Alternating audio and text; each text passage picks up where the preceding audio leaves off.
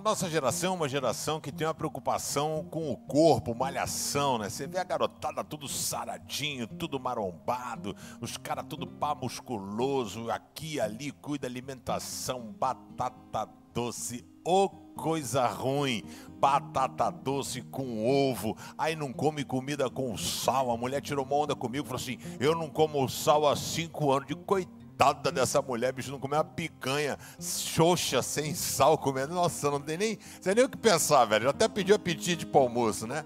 Então, a, a, existe essa coisa das pessoas assim, sou fraco, sou forte. Tem um grande amigo meu, né? Perdi um grande amigo meu.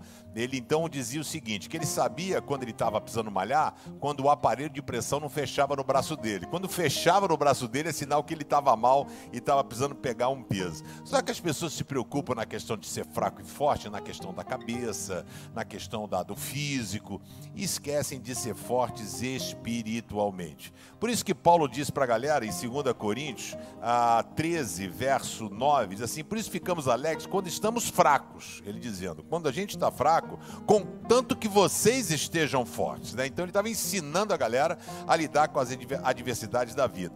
Mas ele fez o seguinte: e também oramos para que vocês se tornem mais fortes, mais marombados mas não fisicamente, na fé.